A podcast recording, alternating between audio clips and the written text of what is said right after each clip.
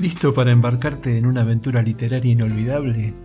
Entre Párrafos es un podcast emocionante que se está transformando en tu portal a un mundo de historias cautivadoras, discusiones profundas y entrevistas inspiradoras con autores talentosos. Sumergite en el reino de la literatura y déjate llevar por la magia de las palabras, descubriendo libros de nuevos autores. No olvides presionar el botón de suscripción, unirte a nuestra comunidad de ratones de biblioteca y desbloquear el verdadero poder de la narración independiente. Entre párrafos, encuentro de escritores, la parte divertida de las letras. Soy Marcel Urbano, periodista, escritor y por la gracia de las nuevas tecnologías, podcaster. Hola, ¿qué tal? Bienvenidos a este nuevo episodio de Entre Párrafos. Hoy con Maximiliano García, escritor argentino oriundo y residente de la ciudad de Bahía Blanca, allí donde alguien inventó el frío. Maximiliano es médico cardiólogo, recibido de la Universidad Nacional de Córdoba, ha ganado y ha llegado a las finales en varios concursos de cuentos. Es autor de relatos policiales, dos publicados y dos en camino. El primero publicado es Oculto, del año 2021 y el segundo desaparecido del año 2023. Hechas las presentaciones del caso, le doy la bienvenida a Cristian. Buenas noches, ¿cómo estás? ¿Cómo estás, Marcelo? Bueno, muchas gracias por la presentación y bueno, gracias por invitarme a tu programa. Bien, perfecto. No, yo muy contento, muy motivado para conocer tu vida, tu pensamiento y tu obra y si estás listo, arrancamos. Arrancamos cuando quieras, Marcelo. No sé si Bahía inventó el frío, eso te lo, te lo corrijo, pero inventó el viento seguro, porque hoy es un día de esos que el que no conoce Bahía no quiere venir, ¿viste? Porque volvés como una Sí, milanesa a tu casa con la tierra, ¿viste? es así y eh, solo sé que hay un lugar más frío que, que Bahía Blanca, que es la ciudad de Tandil. Ah, Tandil Que es a- frío, es cierto, allí es donde, donde han inventado la sensación térmica. Es cierto. Eh, sí, siempre hace frío. Sí. Bueno, vos sabés que yo hago, para arrancar el programa, siempre hago una pregunta informal que no tiene tanto que ver con la literatura, pero sí se relaciona de alguna forma. Y en este caso, me gustaría preguntarte por qué la medicina y en particular por qué la cardiología. Mira, Marcelo, eh, a mí siempre me gustó todo lo relacionado con las ciencias biológicas. Eh, de hecho, um, yo entré a la secundaria, acá a una escuela de Bahía Blanca que se llama Escuela de Agricultura y Ganadería. Obviamente, como, su título lo dice, eh, tiene una inclinación hacia la biología, eh, con una idea por ahí de hacer algo más relacionado con el campo, con la veterinaria, ¿viste? Después, bueno, esa idea me, me fue cambiando hacia, hacia seguir con algo de ciencias médicas, pero más relacionado con, con las personas, ¿no? Y a mí puntualmente me gusta mucho el trato con la gente, digamos, eh, me gusta escuchar a la gente, charlo bastante, digamos, con, tengo conocidos en todos lados, ¿viste? Y, y si eso le sumás el gusto por la biología, bueno, ahí hay, ahí algo, ¿viste? Y la cardiología es parte de la medicina. eh, cuando uno estudia medicina, la mayoría cree que sabe, cree saber qué, le- qué va a seguir, ¿no es cierto? Va a ser cirujano, va a ser, qué sé yo, Y después, viste, la misma carrera te va llevando hacia lugares insospechados. Y en mi caso puntual, yo terminé la, la carrera de medicina y no tenía bien en claro qué hacer después. Eh, la, la medicina te forma como médico general, por decirlo de alguna manera como para hacer un poquito de cada cosa, pero la realidad es que sí o sí tenés que hacer una especialidad, ¿viste? Cualquiera, pero algo tenés que especializarte. Eh, y bueno, me tomé mi tiempo y después me incliné más para la cardiología, que es una profesión muy, muy buena en el aspecto que te, si te gusta la, si te gusta operar, puedes operar, si te gustan las arritmias, puedes ver arritmias, si te gusta el consultorio, haces consultorio, ¿viste? Si te gusta la ecografía, puedes hacer ecografías. Entonces hay un abanico muy amplio, ¿viste? Yo puntualmente hice toda la parte de, mm, de unidad coronaria, lo que sería la terapia intensiva del paciente cardiológico.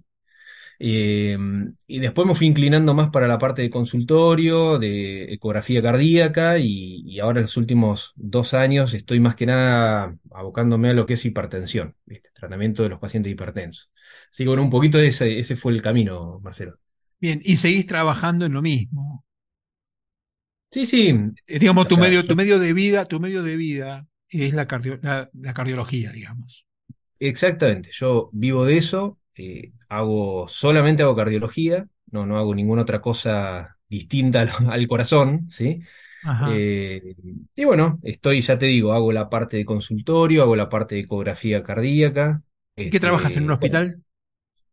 trabajo en una clínica acá en Bahía, es un centro, es un policlínico privado, es una clínica privada, eh, y trabajo en dos hospitales que tienen el- su servicio de, de ecografía cardíaca. Este, y bueno, digamos, los médicos en general, eh, no sé si en todo el país, pero al menos en Bahía trabajamos en muchos lugares a la vez, digamos, no, no es que es raro que alguien esté puntualmente en un solo sitio, ¿eh? Entonces, yo voy a la mañana a un lugar, salgo, a la tarde me voy a otro, al otro día voy a otro, y así sucesivamente, y lo mismo le pasa a mis compañeros. Bueno, te voy a hacer una pregunta tramposa y con la carga invertida. Ya te vas a dar cuenta por qué. ¿Cuánto pesa el tiempo dedicado a la medicina en tu carrera como escritor? Es bueno ese.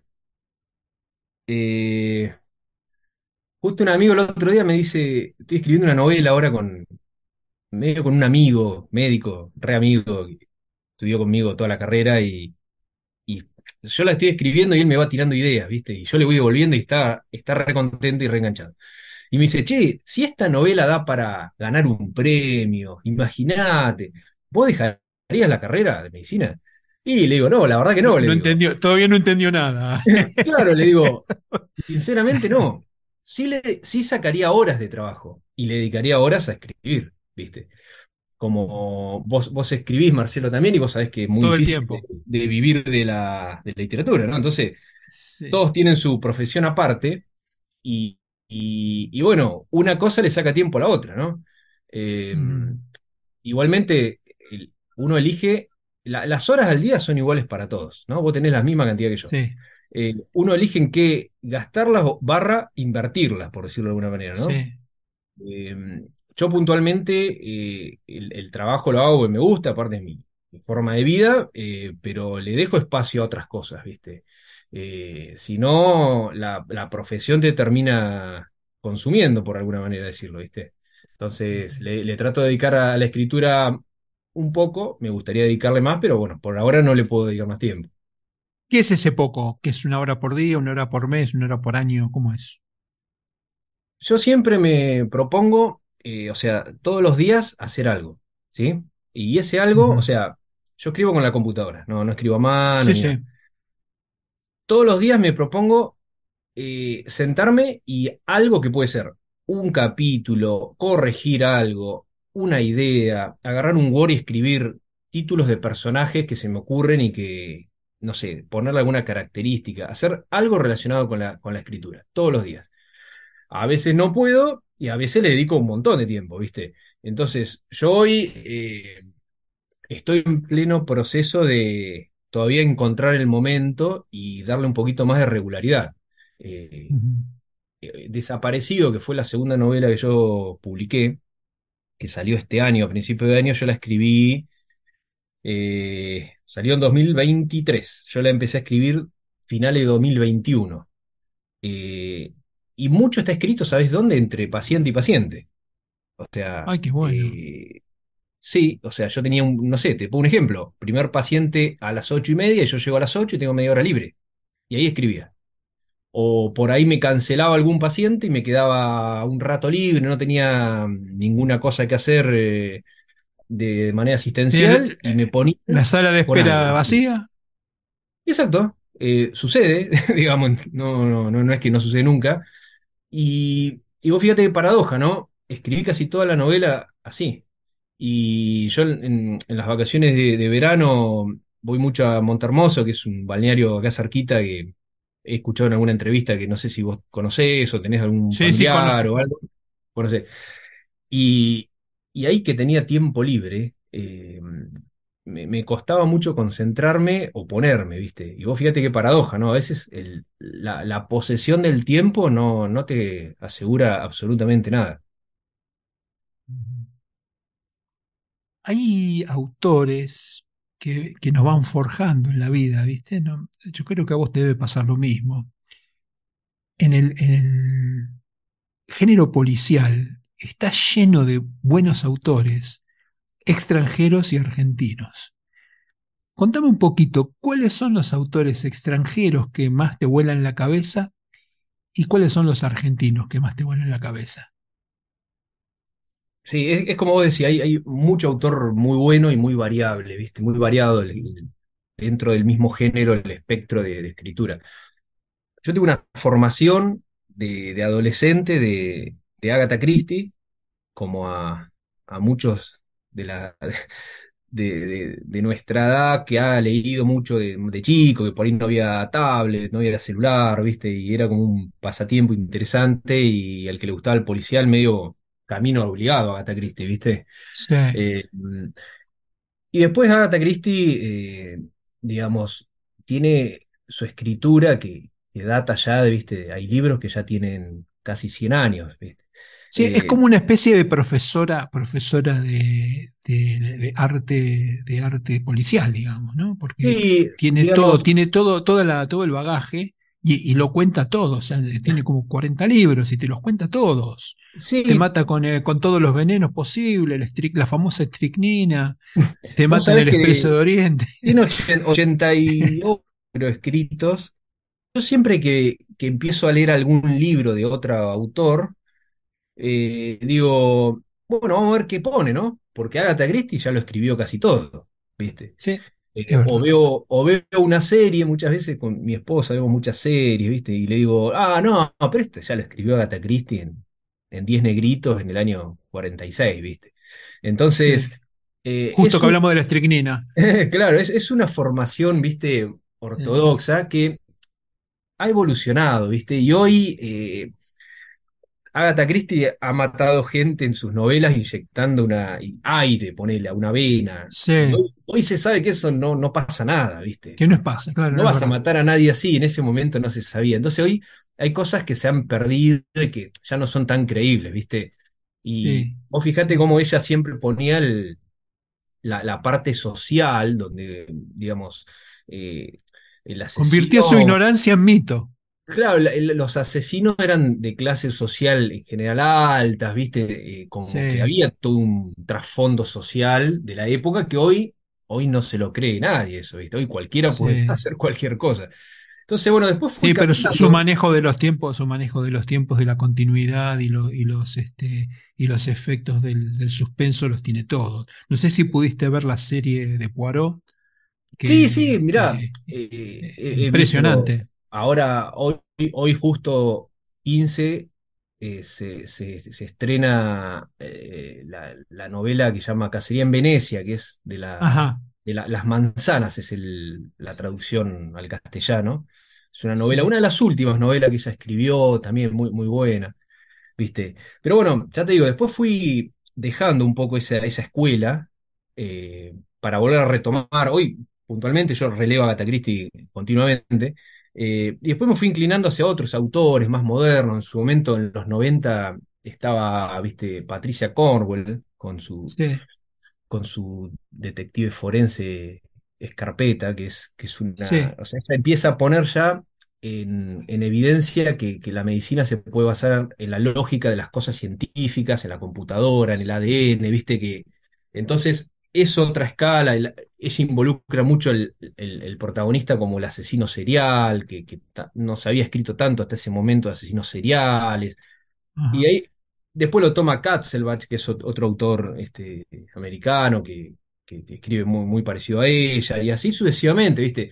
Y hoy, por ejemplo, hay autores como puede ser Joel Dicker, que es un autor eh, suizo, que escribe novelas eh, en varios tiempos, o sea, generalmente sus novelas transcurren eh, con muchas idas y vueltas en el tiempo, con muchos personajes, son libros muy largos, cerca de 700 páginas, y es increíble cómo te puedes leer un libro y él mismo se arma tantos conflictos dentro de la novela y los termina resolviendo. Es un autor que me gusta mucho, ¿viste? Que eh, es una escritura totalmente distinta a las dos anteriores, por ejemplo. ¿sí? Entonces, bueno, uno se va, ¿viste? Se va haciendo de a, de a pedacitos que va leyendo, ¿viste? De a poco va, va sumando conceptos. Y eso a nivel, viste, internacional. Y después, bueno, a nivel nacional, eh, he pasado por todos los autores habido y por haber. Eh, hoy, por ejemplo, de los que más me gustan son Pablo de Santis, es un autor eh, argentino que tiene monstruo. Muchísimas monstruo. El inventor, el inventor de juegos. Sí, el Enigma de París, creo que con el Enigma de París le dieron el, premio Planeta. Claro, él, él, ganó premios de novela, ¿viste? Tiene, tiene libros entre comillas, para adolescentes, que los leo como si fuera eh, para adultos, tiene, tiene de todo y tiene una creación literaria impresionante. Eh, y también me leo mucho eh, Guillermo Martínez, es otro... Que, Crímenes imperceptibles. Exacto, que es bahiense, que él tiene, bueno, Crímenes imperceptibles, quizá el libro que lo hizo más conocido, ¿no? Que tiene... Sí, es una película, ¿no? la película. Los, crímenes, de, los crímenes de Oxford. Los crímenes de Oxford, que, que bueno, ahí, ahí se, se, hizo un poco más conocido para el que por ahí no era del rubro literario y no lo conocía, pero tiene libros excelentes, como acerca de Roderer, que es, ahora cumplió 30 años de esa novela, se leen en la escuela. Y son dos autores que puntualmente los sigo a todos lados, los voy a ver en todas las conferencias, eh, y realmente tienen una forma de escribir eh, tocan mucho lo policial, los dos de, dos de diferentes visiones, eh, pero bueno, son, son autores que a uno le van sumando un montón, ¿viste? Supongamos que, tenés que elegir el libro que más te partió la cabeza de cualquier autor que puede ser esto que hablamos o, u otro. ¿Cuál fue ese libro? Ese libro que vos decís, si vos querés saber lo que me gusta, es esto. Y viste que cuando te ponen, elegí uno. Uno, es uno. Te, arman un lío. Pero. Y. Yo creo que Asesinato en el Expreso de Oriente de Agatha Christie. Eh, es lindo. Es un libro que para el que. Para el que creía que le gustaban las novelas policiales, con eso te terminás de convencer que te gusta, ¿viste? Para el que le gustaba escribir cosas policiales, con eso te terminás de convencer de que, de que ese es el camino. Eh, es una trama tan retorcida y tan bien definida que, Todos los personajes son ricos, todo, eh, ricos en el sentido de ricos, ricos, ricos no de dinero, ricos de, de historia. Todos tienen una historia que te va atrapando, se te, te, te, va atrapando y te va metiendo las raíces en la, entre los tobillos y, y te va, te va eh, chupando. No, no, es increíble, es increíble. Yo creo que ese libro me ha marcado. Yo lo he haber leído, no te voy a mentir, pero cinco veces lo habré, lo habré leído. ¿viste? Voy a decir, pero ¿cómo? Si ya sabe el final. Sí, pero mm, nada, ¿viste? Y mira, vos sabés que vos habías mencionado eh, que yo había sido finalista de, algunos concursos de cuento y demás. Yo, escribía cuentos, me, me, tiré más para la novela. Y acá en Bahía Blanca está el diario La Nueva. Y mm, en el 2019 había un, concurso de cuentos y yo hice un cuento basado en los personajes de ese libro, ¿viste? De, del Orient Express, que eh, es una especie de policial, así medio con una vuelta, pero eh, se mencionan eh, la situación que es el Orient Express con un personaje argentino que está metido entre los personajes reales de la novela, y bueno, y pasan cosas en lo que es un cuento de cuatro páginas, ¿viste? Y, gané una mención en ese, en, ese, en ese concurso, ¿viste? Justo con Agatha Christie, ¿viste? Así que eh, me acompaña. te quería, para la vuelta de la. Ahora vamos a ir a una pausa. Para la vuelta, te voy a preguntar. ¿Qué hiciste con los cuentos que ganaron o fueron finalistas en concursos? Pero no me lo contestes ahora.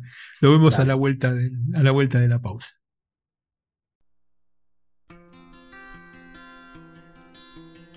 Quiero invitarte a que me sigas en mis redes. Podés hacerlo por Facebook, Instagram, YouTube, etc. Con tu apoyo puedo seguir creciendo para entregar mejores programas cada vez más atractivos. También podés suscribirte desde mi sitio web al newsletter en el que cada miércoles comparto mis notas periodísticas, siempre sobre temas de la literatura y su relación con la realidad nacional e internacional.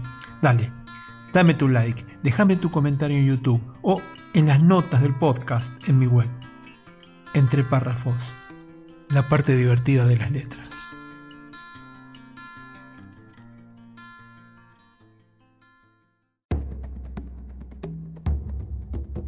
Ritos mayores del agua. Tenés hasta el 6 de octubre para adquirir tu ejemplar de los ritos mayores del agua en preventa, con importante descuento. El autor ha encarado la distribución en redes sociales, Facebook, YouTube e Instagram solo para Argentina.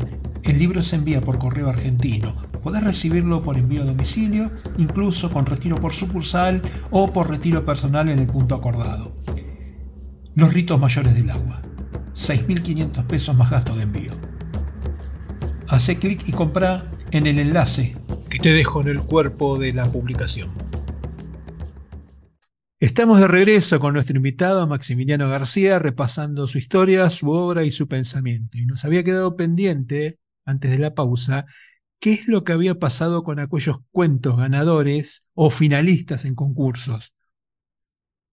Eh, Mira, creo que el primer cuento que yo gané fue, yo tengo 41 años, creo que fue, yo tenía 16 o 17 años, fue en una biblioteca de, de Arrecifes. Y al año siguiente volví a ganar el premio con otro cuento en la misma, o sea, tipo un bicampeón, digamos, por decirlo de alguna manera. ¿Y qué Sí. hice con esos cuentos? Eh, nada, están todos esos cuentos que son en la era de escribir en la máquina de escribir, ¿viste? Eh, están, están así guardados, están guardados, ni siquiera están pasados a computadora. Igual con el Eh, OCR lo haces en un ratito, eso, no seas chanta. sí, por eso. Agarrás eh, un están- OCR, lo metes y en un ratito lo tenés. En dos minutos lo tenés. Están ahí. Eh, yo me había puesto a pasar algunos, a- algunos cuentos en algún momento, ¿viste? Pero bueno, lo primero que, que hice, por decirlo de alguna manera, es dejarlo como estar, como están y no modificarlos. Son, ¿viste? Sí. Son cosas que yo escribí en otra etapa de mi vida y con otra cabeza y Sí. con otra formación, y es lo que salió. Y yo seguro que si hoy me lo quiero poner a cuestionar, y bueno, le quiero cambiar cosas, le- ¿viste? Entonces creo que... No, porque ya, ya ganaron su premio, no, no deberían tenerse que tocar, a menos que quieras convertir esa historia de cuento, convertirla en una novela que amerita empezar Claro. a, ajustar cosas, pero si lo vas a dejar en modelo, yo creo que sería apreciado si tuvo premios o, o menciones o fue finalista. Eso Hay una novela, hay un cuentito, hay un cuento que, que tengo que, que sí, ese lo retomé, sí, también es de esa época, pone, tendría 18 años, lo retomé hace 2 o 3 años, y mm, tengo la idea de hacerlo novela. Eh, lo que pasa que, viste, el cuento tiene un- una estructura muy distinta a la novela. Entonces, eh, el, el cuento es todo ya y rápido. Y en pocas palabras y pocas hojas se desencadena todo.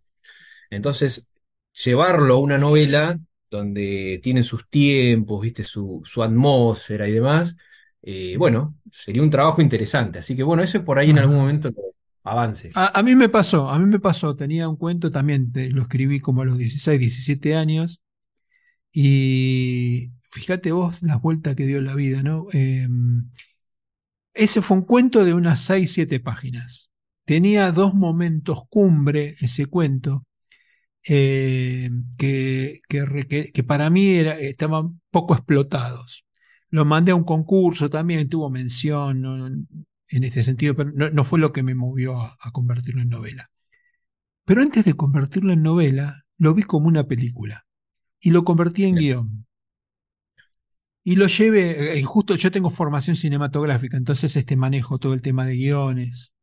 Este, así que me, me puse a trabajar en guionar eso que pasaba en ese cuento y se transformó en una película, de- o sea, una 90 páginas es una hora y media de película, para darte más o menos un número más o menos concreto. Y lo convertí en una película. Eh, en una etapa de, de- estudio dentro de, yo estaba estudiando en, el SICA, el Sindicato de la Industria Cinematográfica Argentina, E hice un curso de dirección de cine y, y de producción cinematográfica. Y tenía que llevar eh, un, guion y llevé este, a, los, a mis compañeros les encantó, hicimos hasta la producción, hasta, hasta la cotización de la película. Todavía se hacía en material fílmico, así que estamos hablando de hace unos 15 años más o menos. Mm. Este, y después estaba tan, tan este, entusiasmado con eso y no, no, no conseguía productor. Eh, eh, es muy difícil eh, que un escritor pueda convencer a un director de hacer una película. La, digamos que la, la, dinámica es al revés. Un, un escritor, un, este, un, un, director es el que decide claro. un libro para, para, para dirigir. Eh, no, no, lo pude hacer. Entonces digo, no, me voy a convertir en una novela. Y me pasó ese, esa, ese momento de frustración de decir, bueno, pero ¿cómo hago para convertir esto? Claro. Y eh, se transformó en una novela, en una, en una um, ficción histórica. Se llama Siempre estuvo la muerte. Mirá, viste que lo, lo que tiene el mundo de las ideas, viste, porque la idea es como el núcleo y la forma en que uno la desarrolla es... Eh, son lo, las excusas para mostrarlo al mundo, ¿no? O sea, puede ser una película, puede ser una canción, ¿viste? Puede ser una sí. novela. Pero sí. la idea es la idea, ¿viste? Sí, eh, sí, no, pero viste que vos hablabas de cómo rellenás un cuento y se, se llena con el, con, el, con lo que pasa en, la, en, en ese momento en, en tu pueblo, claro. en, tu, en, tu, en tu escenario. Entonces, este, bueno, aquí apareció, se transformó en una novela histórica porque, bueno, todo esto que sucedía sucedía en un momento histórico de Argentina, y yo lo que hice fue explotar eso, y se me hizo una novela de 300 páginas. Mirá, bueno. Ya la tengo publicada, o sea, para que te des una idea, ¿no? Es este, la, eh, la, eh, lo que parece que es frustrante, que es, che, ¿y ahora con qué la relleno? No, no. Si te pones a pensar, lo, lo, rellenás sin necesidad de forzar nada. Claro. No, no, por eso, viste, es, mirá, eh, Guillermo Martínez dice eso, que la mayoría, él tiene, viste, un montón de novelas y él mismo cuenta que la mayoría de sus novelas nacieron como cuentos, viste. Eh, originalmente eran cuentos. Y muchos de ellos, Hacer de Roder, por ejemplo, que es una novela relativamente corta, digamos, eh, muchos de esos fueron cuentos largos, que se le extendían, viste. Eh, pero vos fíjate cómo con, digamos, con trabajo y con idea uno puede, puede darle la forma que quiere. Sí, sí. Bueno, ¿qué te parece si hablamos un poco de Desaparecido, tu última novela? Dale, dale, dale. Contanos, ¿qué es, de qué se trata? ¿Quién es el personaje principal? ¿Hacia sí. dónde se dirige? Y no, me, no spoilemos nada, para solamente pe pesquemos en el mar de los lectores. Mirá, eh, te das cuenta cuando publicás algo de lo difícil que es explicar en tres palabras qué, qué es la novela o qué pones en la solapa, en la, en la contratapa. No sé si te pasó. Me está eh, pasando estos días, yo estoy lanzando en la misma editorial que vos, de lo que después vamos a hablar. Sí, sí, pero sí, este, eh, sí, sí, es muy difícil. Es muy difícil. Desaparecido es una novela eh, ambientada en Bahía Blanca, eh, con lugares este, reales, digamos, de, de, de, la ciudad, cuya historia es totalmente ficticia, pero los lugares son, son reales, en, en la, digamos, ahora en la actualidad. Y trata de, de, Claudio, que es un muchacho adolescente que en el año 98 se va de viaje de fin de curso con, con su escuela y eh, en, se va con, nada, con su grupo de amigos, hacen la, las excursiones, todo eso, y en un momento Claudio desaparece. Eh, había una excursión, se fueron todos a dormir en la habitación que, que, estaban con sus amigos, que son él y tres eh, muchachos más, y al otro día, cuando se levantan, Claudio no está. Y, ahí arranca la novela de dónde está Claudio, ¿no? ¿Qué, qué pasó? Y, y, ese es el inicio de la novela, que son eh, en esa época, en el 98. Y bueno, nos vamos así de una, nos vamos a, a la actualidad, en donde la actualidad está basada en tres personajes. Eh, una es Vera, que es la hermana de Claudio. Este, uno es Marcelo, que es eh, uno de los amigos de Claudio de, que, estaba ahí en la habitación con él. Y otra es Leonora, que es eh, una investigadora de, de, de- de Bariloche, donde, digamos, que vive en Bariloche, es policía de Bariloche, y se viene a Bahía Blanca a hablar con Vera porque hay alguna novedad del caso luego de 20 años. El caso estaba terminado, digamos. Y ahí arranca, y ahí arranca. El resto te lo dejo para, para que lo leas. No, no, está, pero está perfecto, porque ahí tenés la punta. Si es una- eh, se- a ver, si no te entiendo mal, reconstruyen 10 o 15 años después o 20 años después, reconstruyen una desaparición, un caso frío, como le dicen ahora, ¿no? Este, Exacto, un caso, un caso olvidado en un caso eh, actual. Me encanta, exactamente. me encanta la idea. Bueno, eh, vos eh, sé que lo que publicaste con Tinta Libre, ¿qué es lo que te llevó a elegirlos? Tinta Libre sí que es la editorial, es de Córdoba. yo publiqué las dos novelas. No, mirá, yo cuando tenía Oculto, que es la primera novela, que la, yo Oculto la, la escribí en el 2019 y, y la terminé de escribir en el 2020 y quedó ahí guardada un tiempo. Con Y la a... pandemia, eh, claro, con la viste, pandemia. la pandemia me ayudó a terminarla como le ha pasado a muchísimas, muchísimos aficionados a la escritura o, o escritores profesionales que han estado obligados a estar encerrados y demás. Y bueno eh, la pude terminar en ese contexto. Quizás si no hubiera pasado eso, no sé qué hubiera pasado, ¿no? Pero eh, entonces empecé a buscar editoriales eh, y la búsqueda de una editorial es algo, es un capítulo aparte, ¿no? Que, que lo aprendes en la misma búsqueda. O sea, mientras es, mientras es la búsqueda vas aprendiendo. Es como, viste, la obra de teatro que el guion lo vas haciendo arriba del escenario. Eh, y llegué a través de un escritor de, amigo que es de, de Viedma, me, pasó un par de, así de editoriales y bueno, me contacté con la gente de Tinta Libre, pareció bien la propuesta y le dimos para adelante. Eh, como quedé conforme con Oculto, que es la primera novela, eh, o Desaparecido, directamente no, no lo dudé, digamos, no, ni siquiera busqué otra alternativa, directamente volví a Tinta Libre.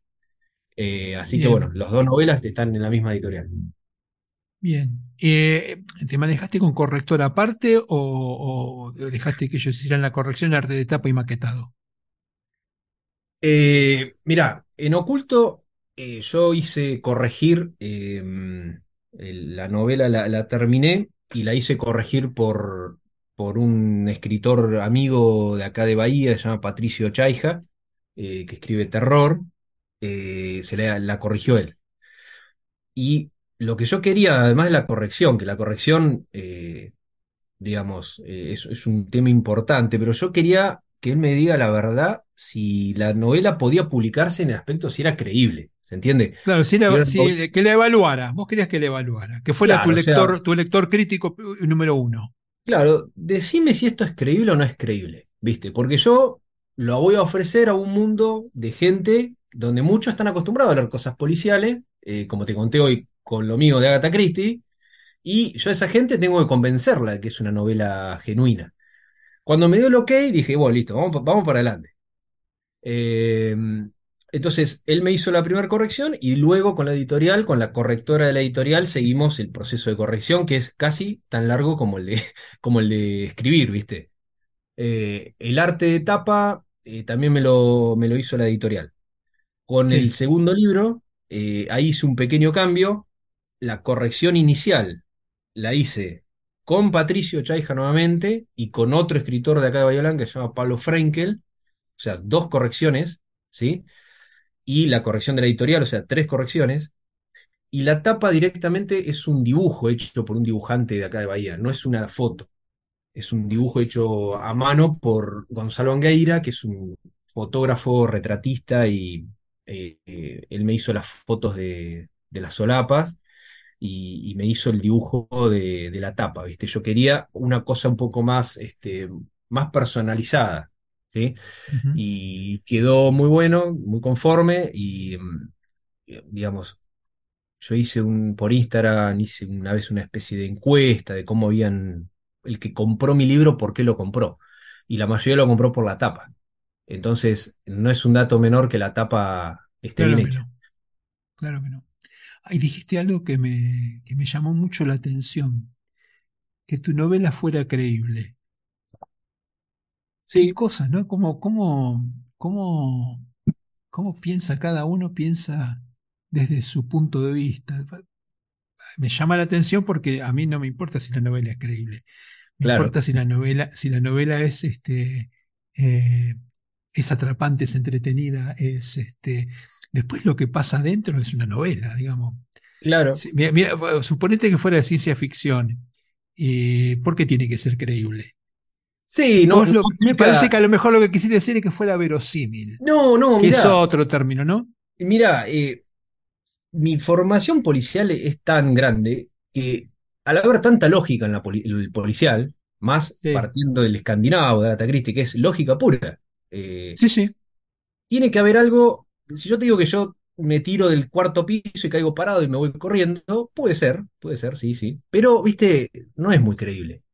Eh, a eso me refiero. Y en lo policial hay un, hay muy poco espacio para, para la cosa, eh, ¿cómo decirlo? Fantástica, ¿no? Es muy poco Ajá. espacio. Entonces, eh, yo quería ver si los personajes eran creíbles desde la trama, si, si el, el conflicto que yo genero dentro de la novela es creíble, si la resolución Ajá.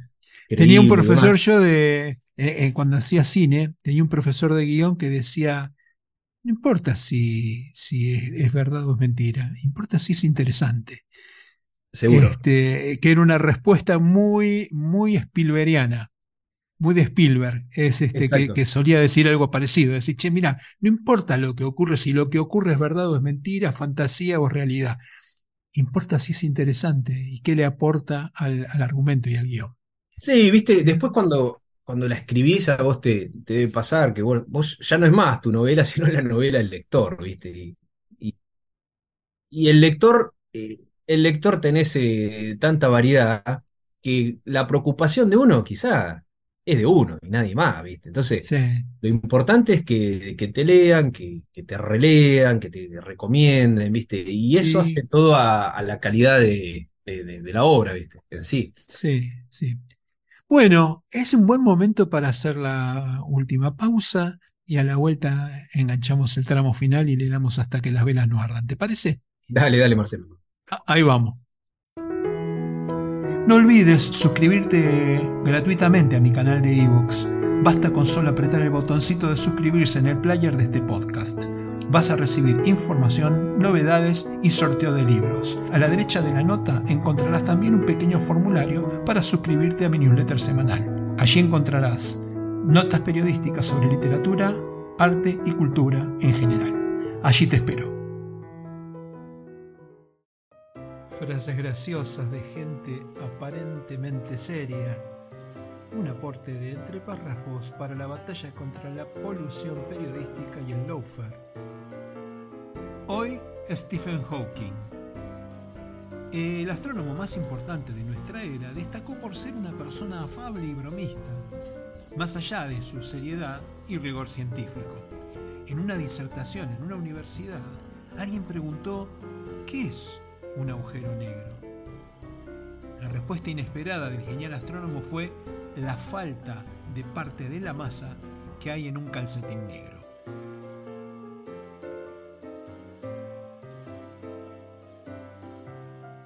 La frase de hoy. Incluso la gente que afirma que no podemos hacer nada para cambiar nuestro destino, mira antes de cruzar la calle.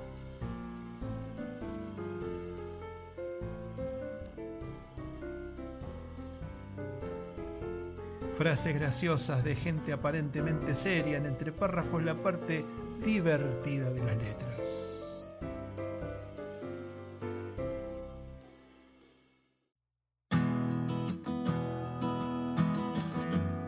No olvides presionar el botón de suscripción, unirte a nuestra comunidad de ratones de biblioteca y desbloquear el verdadero poder de la narración independiente. Entre párrafos, encuentro de escritores, la parte divertida de las letras.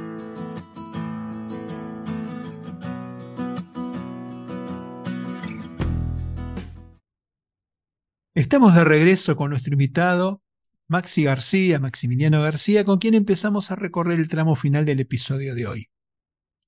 ¿Cómo te llevas con el marketing y las redes sociales para promocionar tus libros, Maximiliano?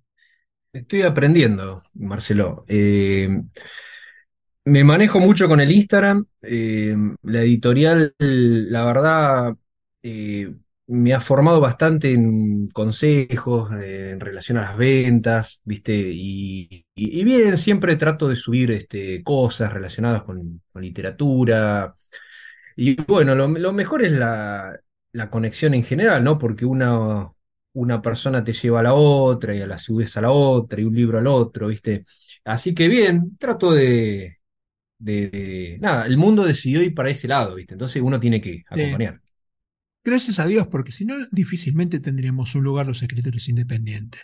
Si las librerías están copadas por, por las grandes marcas y por, lo, por las grandes este, editoriales, y las grandes librerías tienen poco y nada de espacio para, para darnos, para ofrecernos, con lo cual estamos liquidados.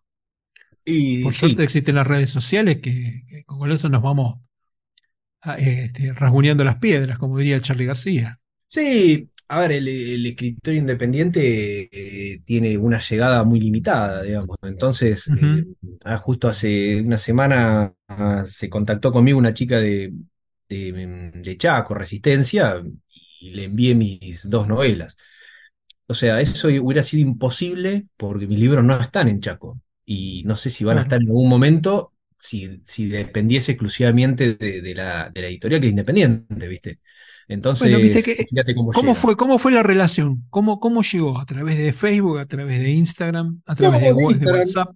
a través Ah, de Instagram. Eh, yo he estado con los dos libros en la Feria del Libro de Buenos Aires, eh, con la editorial.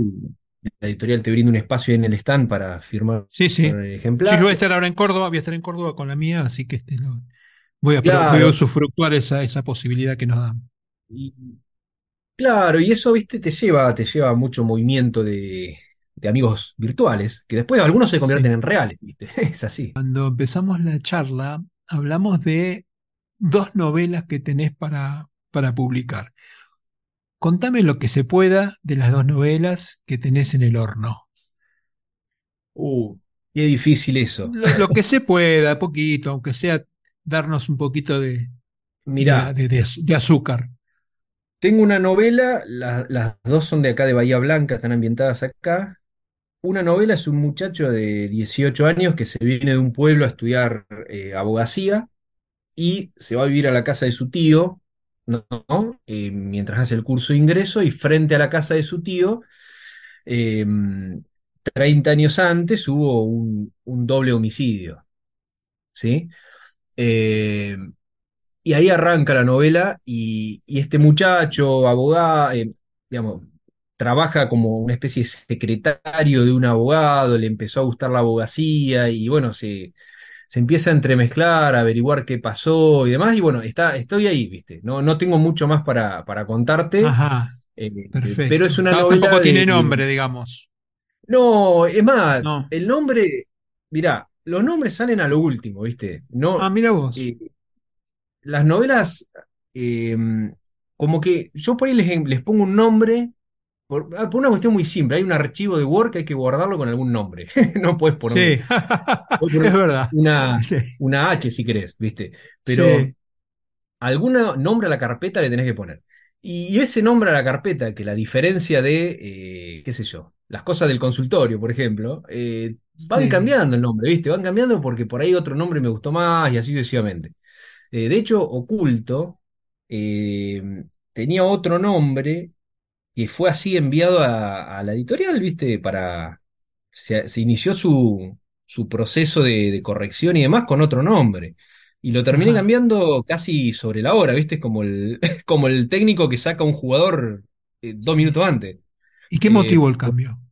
porque me di cuenta que era un título medio largo y daba alguna pista que, que después eh, algún lector podía darse cuenta del final. Ajá, entonces, sí, pero vos fíjate cómo es la cosa, porque pasaron por los correctores y demás y nadie se dio cuenta, ¿viste? Pero Nadie se dio bueno, cuenta. cambió. Y, y la otra novela, que esa recién, realmente hace poquito, la estoy escribiendo, eh, es un, un médico, un médico que en una, en una cirugía eh, muere, muere su paciente, ¿sí? Y eh, la cirugía se podría haber evitado esa muerte, ¿sí? Y él reacciona de la peor manera, que es escondiendo el cuerpo, ¿sí? Para lo cual precisa de alguien que lo ayude, ¿no? Y empiezo a, a contar la historia de ese muchacho, que es un estudiante, yo lo sitúo, eh, lo sitúo en, en una universidad de medicina de acá de Bahía Blanca, ficticia, o sea, si bien está la Universidad Real de Medicina, esta es una cosa inventada. eh, y bueno, va, va por ese lado, ¿viste? Va por el lado Sí, de, de, de un crimen, este, digamos, sin querer, por decirlo de alguna manera, sí, pero que se toman todas malas decisiones. Y, y ahí arranca, ¿viste? Y arranca y después hay otro crimen, después hay otro crimen, que digamos que, que se van como concatenando y los personajes, ¿viste? Van todos entrelazados entre sí. Y bueno, son, es bien un policial bien más moderno. ¿viste? Así que ¿Y bueno, eso cosa? espero tenerla para las dos terminadas. Con la primera estoy avanzadísimo, me falta un 20%, por decirlo de alguna manera, pero estoy trabado en un punto y no puedo avanzar, ¿viste? A vos te habrá pasado. Sí, lo que pasa es que aprendí a desenvolver, a desen- desenroscarme, este, cuando asumí que si yo soy el dueño de la historia y, y todavía no está escrita, ¿por qué estoy trabado? Si yo puedo hacer lo que quiera. Claro. Esa, esa posición de Dios, decir, che, mira, esto, me estoy trabado acá, ¿por qué? Suponete, mira, porque la verdad es que no sé quién lo mató. Y defino quién lo mató y se terminó el problema. No, no, lo digo así de fácil para que se vea el, el ejemplo, digo, pero exacto. como es- está esa condición, esa condición, este, casi te diría, omnipotente, de, Exacto. de- de- de- de tipo que, bueno, no, no, no, en general no es eso lo que, lo que me traba. Eh, ahí diste con la tecla con algo del, que tiene que ver con el título. Vos sabés que todas mis novelas tenían el título antes de estar terminada porque el título para Ah, mí era, era inspira- inspirador en claro. todos los casos. Incluso en la última, este, el, el- cuando eh, se llama Los ritos mayores del agua.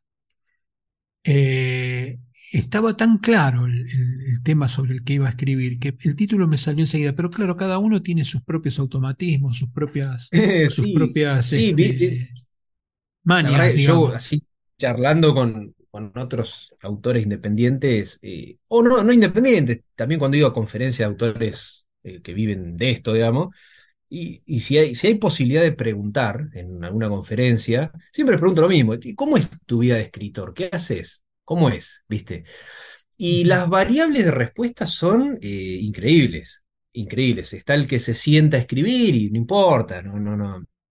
Va escribiendo y va viendo dónde llega.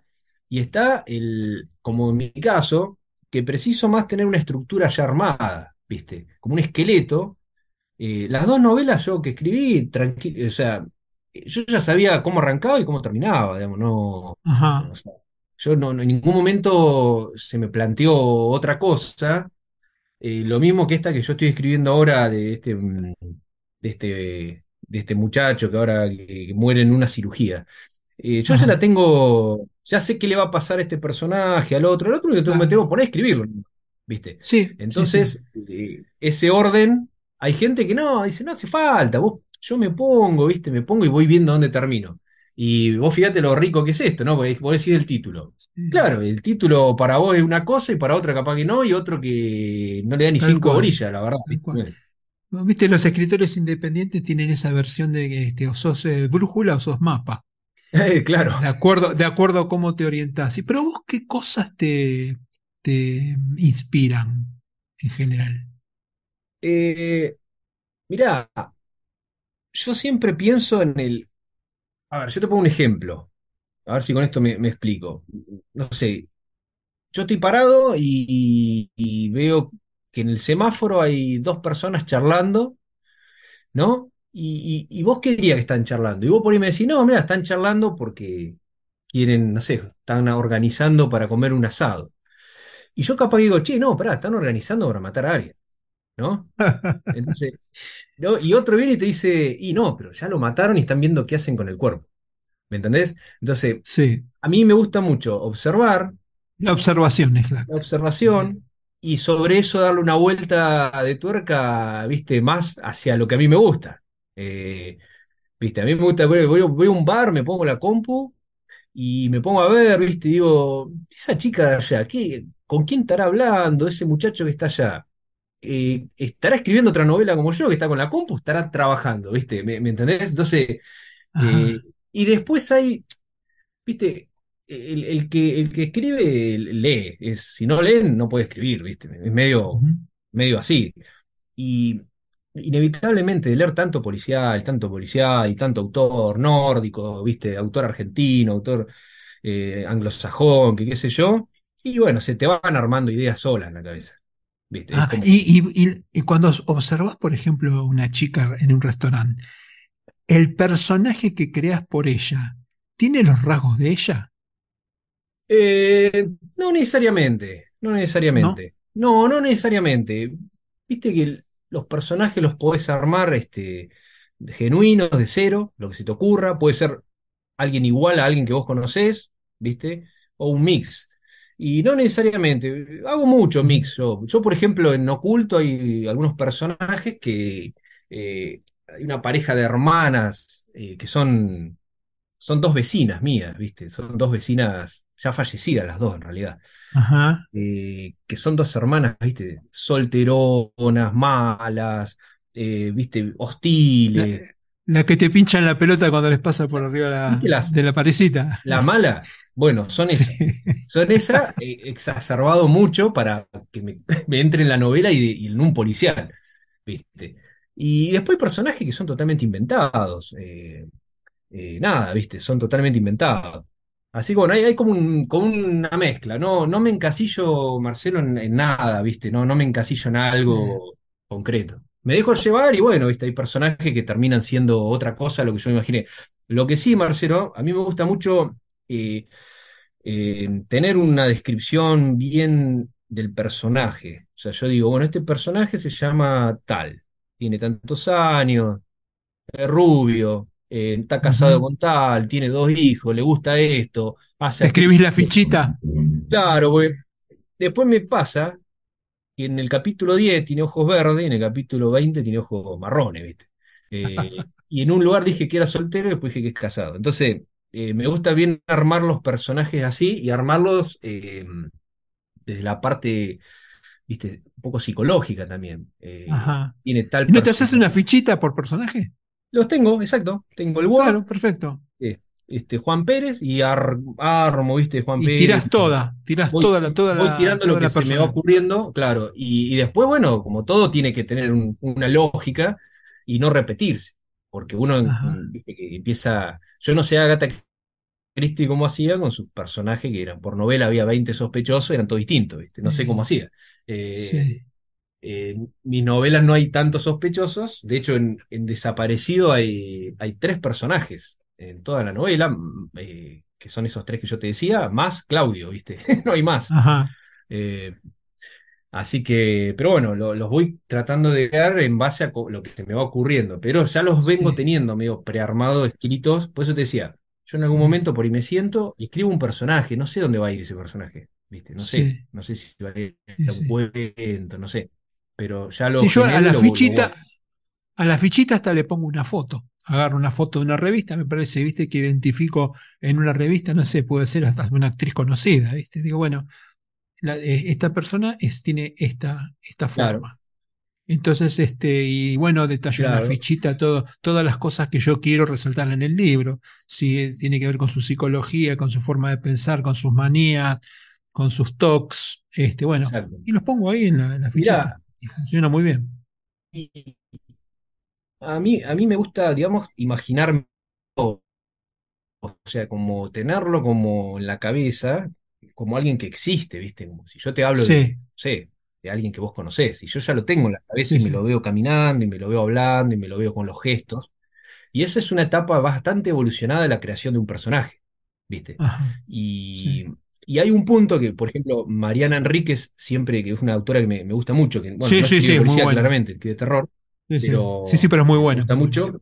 ella, eh, ella decía que, que, por ejemplo, con los libros de Stephen King, eh, sentía miedo, miedo real y miedo, o sea, somatizaba y lo sentía en el cuerpo, ¿viste? No podía dormir, soñaba, ¿viste? Con los personajes. Sí, Eh, entonces, cuando vos llegas a un punto así, bueno, ya el personaje tiene vida propia y hay que darle para adelante, sí, no lo puedes aprovechar. sí, sí, claramente. Escuchame una cosa, ¿cómo es eso de que jugás en un, en un torneo de fútbol con compañeros este, de, de trabajo y... Acá en Bahía hay una liga de fútbol que se llama Liga de Profesionales, que tiene, Ajá, el año 76 está la liga, imagínate, que es qué de, es bárbaro. de fútbol 11 y hay como 50 equipos, ¿viste? Hay abogados, Sí. con todo. El requisito es que sean profesionales de algo. Y sí, sí, es, el fútbol es otro, otro hobby muy importante para mí, ¿viste? Yo le dedico bastante también. Bueno, eh, creo que me dijiste tu edad, ¿no? Tenés que tenés 40 y 41, 41. Bien, sos joven todavía. 41. ¿Sabes? Si hay algo que extraño en la vida es, el fútbol. Pero Eh, bueno, yo jugaba sí, de sí. arquero, me golpeaba mucho y, y la última vez que jugué terminé muerto y. cuando, Y, como decía el tango, esos platos fuertes no son para vos, enfundé ah, la claro. mandolina. Y acá esta Así que liga lo que tiene interesante es que vos podés jugar a todas las edades, ¿viste? Podés jugar con 70 años si querés, tenés categorías de todas las edades. Entonces, eh, a medida que el almanaque va corriendo, va subiendo de categoría y todos tienen lugar, ¿viste? Bueno, ahora lo veo de un punto, cuando tenga 20 años más lo veré de otro, ¿viste? ¿Hiciste reuniones de lanzamiento para tus novelas? Eh, sí, eh, Mirá, eh, eh, los he presentado, los libros, acá en Bahía, eh, un par de, más de una vez cada uno, ¿viste? En distintas circunstancias. Está la Feria del Libro de acá de Bahía Blanca, bueno, estuvimos el año pasado con, con Oculto, ahora estamos en tres semanas, fin de septiembre, voy a estar presentando Desaparecido. eh, sí, eh, digamos se mueve mucho la literatura acá en Bahía y más cuando sos un autor local. eh, Local, y sí. y se, la verdad que se lee mucho acá. Y ¿Y te van cómo, cómo te, cómo te organizás? Porque cómo, vos para poder estar en la Feria del Libro tenés que estar en un stand y, y Tinta Libre no tiene, no está en la Feria del Libro de Bahía Blanca. ¿Cómo te las arreglas? No, acá este año vamos a hacer lo mismo que hicimos el año pasado. Somos eh, un grupo de seis escritores locales, todos independientes. Eh, y tenemos un stand, la feria te da el, te da el espacio. Ah, mirá qué eh, bueno.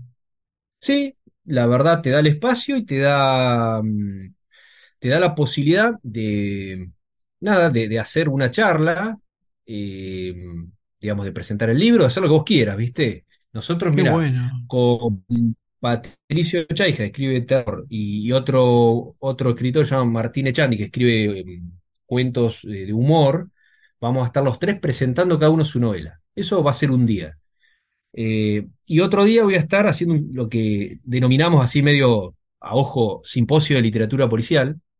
Vamos a estar con, con Cristian Pavolini de Córdoba, Sí. eh, Alejandro Lescano, que es un escritor de Viedma, y Gastón Interizano, que es un escritor de novelas policiales de, de Buenos Aires. Vamos a estar dando como una especie de, de conferencia, de simposio al que quiera ir, ¿viste? Así que tenemos, bueno, tenemos bueno. cosas. Y bueno, nos Ajá. organizamos, ¿viste? Como todo. sí, y Cuestión después de- eh, están ustedes venden los libros, o sea, lo, lo firman lo, eh, y los venden. El stand es 100% nuestro, estamos nosotros, nos vamos rotando. Pero son eh, ustedes sí, lo que son, lo que hacen la venta, digamos. sí, sí, Están sí, ustedes detrás, detrás del mostrador y si te piden uno de, de, de- de Cristian, le das un, un libro de Cristian. exacto. O sea, Perfecto. así lo hacemos y bueno, Sí. así Bien anduvimos. cooperativo, bien Sí, cooperativo. sí, sí, el año pasado anduvimos muy bien y bueno, este año veremos cómo nos va, supongo que bien, porque la verdad ya te digo, se vende, se vende mucho y viste cuando a vos te debe pasar en- al estar en algún stand, cuando el, el- el lector ve al autor, ya cambia la cosa, viste, porque Sí, estás comprando el libro, estás comprando al autor también, ¿viste? Entonces, sí. eh, em, ya es lo, mi- ya no es lo mismo que comprar el libro y, e irse como podemos hacerlo en cualquier librería.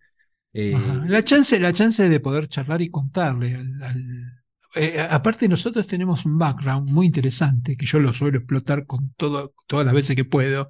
que tiene que ver con el rol del escritor independiente en la comercialización de su obra. Entonces, viste, yo digamos, a vos te lo digo con estas, con esto, con estas palabras finas, pero al tipo le digo, mira, si yo, te lo tengo que vender yo, porque vos no me lo vas a, no lo vas a conseguir en la librería, y le explico que lo escribí, eh, tardé un año, que lo, este, que lo, tuve que encuadernarlo yo en algún caso. O sea, yo le cuento toda la historia del libro que le estoy vendiendo, y eso es realmente es este, eh, eh, son frases matadoras para, para, para realizar la operación. Sí, sí, aparte, viste, siempre uno nunca sabe dónde va a terminar, ¿no? Entonces, yo he ido a, tal cual. Yo en la Feria de Buenos Aires he ido a. Eh, en, una, en, una, en una de las ferias estuve con Natalia Cito, no sé si, si la ubicás, es una escritora de Buenos Aires. Eh, que nada, estaba ahí, le compré el libro, charlamos, viste, como te lo puedo haber comprado vos, vos a mí. Y con el correr del tiempo eh, eh, salen todos los medios, estado en los programas más conocidos de literatura, ¿viste? Entonces vos decís, che, pero yo la vi, yo la vi esa chica, ¿viste?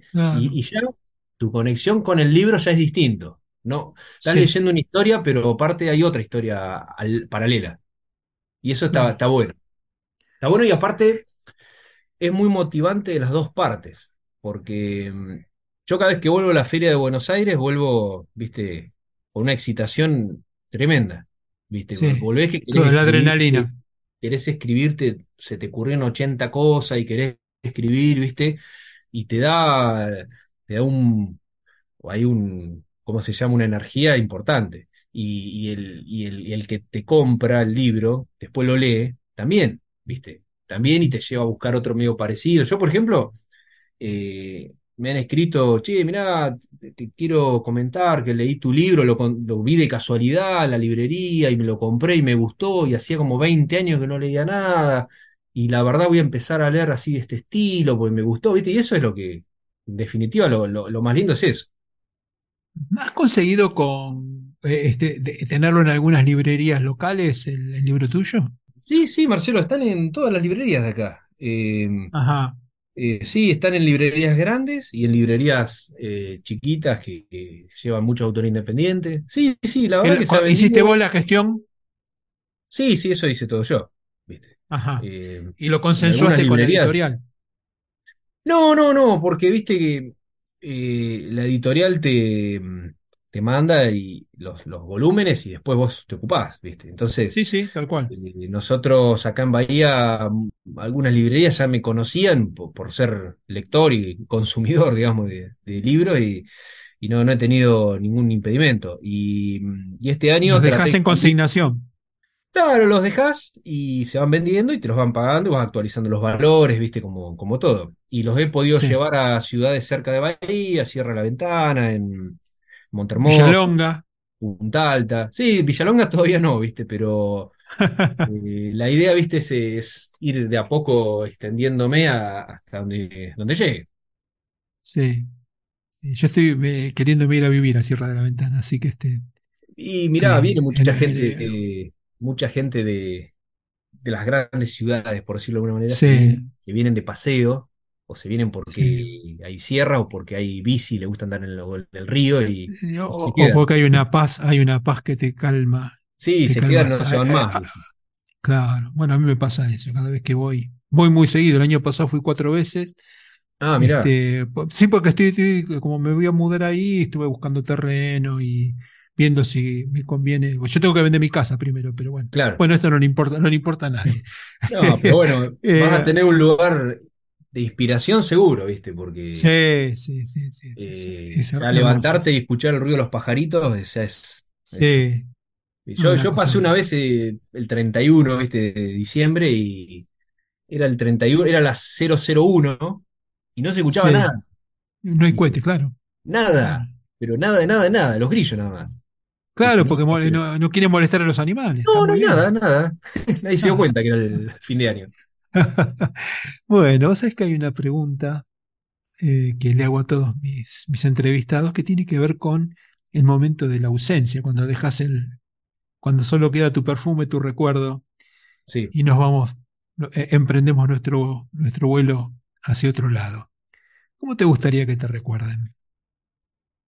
No, que me recuerden como quieran, pero creo que me podrían recordar como alguien que le ha metido voluntad a todo y le han salido cosas y otras no, pero nunca agacho la cabeza en nada, ¿viste? Eh, o sea, si algo me caracteriza es la constancia y el trabajito de hormiga. Trabajito de a pasitos terminás subiéndote un- una montaña, ¿viste?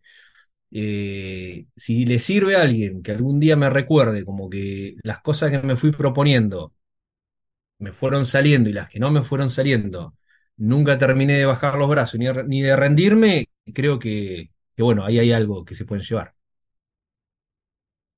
¿Querés re- eh, decirnos dónde se consiguen tus libros? Mirá, eh, lo pueden pedir por mi, mi Instagram, que es Maxi García 464. eh, el Facebook es Maxi García. Y si no, la editorial es Tinta Libre, que está en la página, se pueden pedir a través de la página. Y si no, en cualquier librería de acá de Bahía Blanca lo piden y, y está. Todavía hay. es- bueno, mira, Oculto fueron 12. Esta es la segunda edición, ¿viste? La primera edición Mm, voló en dos meses, desapareció en dos meses. bien. Y, y está la segunda. Y desapareció, eh, esta es la primera, la primera edición, así que, eh, bueno, nada, todavía tengo ejemplares. Ajá, ¿y qué, tirada haces cada vez que haces? Y mira, desapareció hice 400 Ajá, y me deben quedar unos 100 ejemplares, me deben quedar. Tengo, las tengo las cajas, viste, con, vos debes tener sí, en tu casa seguro. Yo que vivo en un departamento no tengo mucho lugar para guardar, así que hay cajas por ahí en espacios muertos, viste. Sí. Eh, y oculto hice unas 200 ejemplares y se vendieron, ya te digo, en dos, menos de dos meses se vendieron.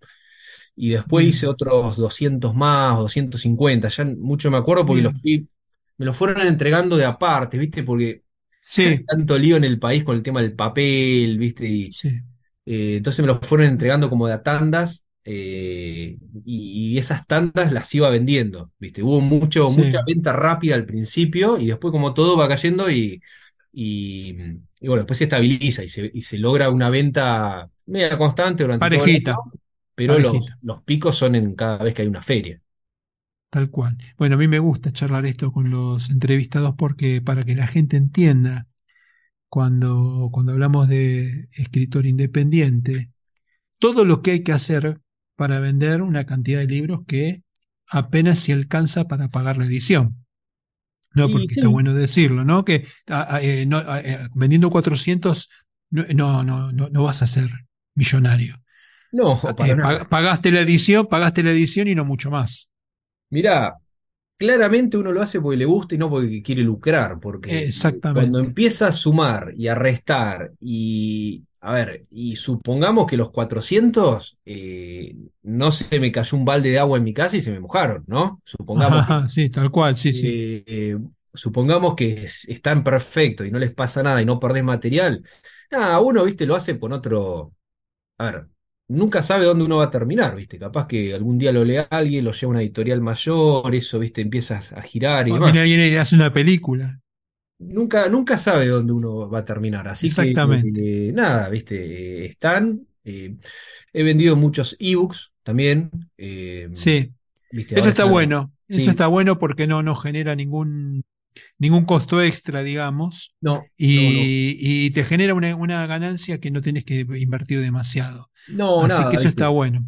Sí, yo soy, Está bueno. la verdad, yo he evolucionado un poco en eso de, de los ebooks. eh, me gusta leer en ebook, eh, con, con las. Kindle, ¿viste? Me, me gusta. Sí, Eh, creo que tiene, no reemplaza el libro, eh, pero creo que es en, en ciertas cosas sí, la practicidad es muy interesante. es muy útil. Y como eso hay mucha gente que no, no le gusta andar con libros, con bultos, con papel, ¿viste? Y le gusta andar con las Kindle y le gusta volver con el teléfono y me los ha comprado. Y bueno, nosotros cuando el, el ebook está incluido dentro del gasto de, Sí, o sea, es, así que nada, ¿no? Es mucho sí, más sí, la inversión, barato. parte de tu inversión, parte de tu inversión como, como autor, con la, Claro, con la tal cual. editorial. Así que bueno, estamos, estamos en eso. Vamos a ver, Marcelo, si en la feria de acá de Bahía, este, cómo, cómo nos va. Maxi, ha sido un verdadero placer conocerte y charlar con vos. El programa se pasó volando hace una hora y diez que estamos charlando. Y bueno, yo creo que la, hemos pasado barro, no sé vos, pero yo lo la pasé fantástico. Sí, sí, sí. Bueno, te, te agradezco, Marcelo, por, bueno, por, por la oportunidad, por eh, dar a conocer este, el, el núcleo de tu, de tu programa, ¿no? Que es un poco esto, de charlar con escritor independiente, que hay una literatura dentro de otra literatura, me parece a mí. Sí, Y, y, y esa, es darle una mano, son manos que uno le da a otro y así sistemáticamente, ¿viste? Sí, Eh, así sí. que no, muy, muy, muy, muy contento. Yo de, de medicina puedo estar hablando poco, pero de libros puedo estar hablando hasta las 5 de la mañana, así que me vas a tener que cortar el Zoom, pues yo voy a seguir. Bueno, Maxi, ha sido un placer. Te mando un abrazo muy grande, estamos en contacto. Así que Bueno, un abrazo, este, ojalá que salga todo bien en Bahía Blanca en la, la- en la feria. Te, te espero cuando vengas a Sierra. Eh, estamos a 90 kilómetros, así que vamos a. sí. Te espero para, para charlar de, de la pasión que tenemos en común. Un abrazo. Chau, chau. Un abrazo, Marcelo.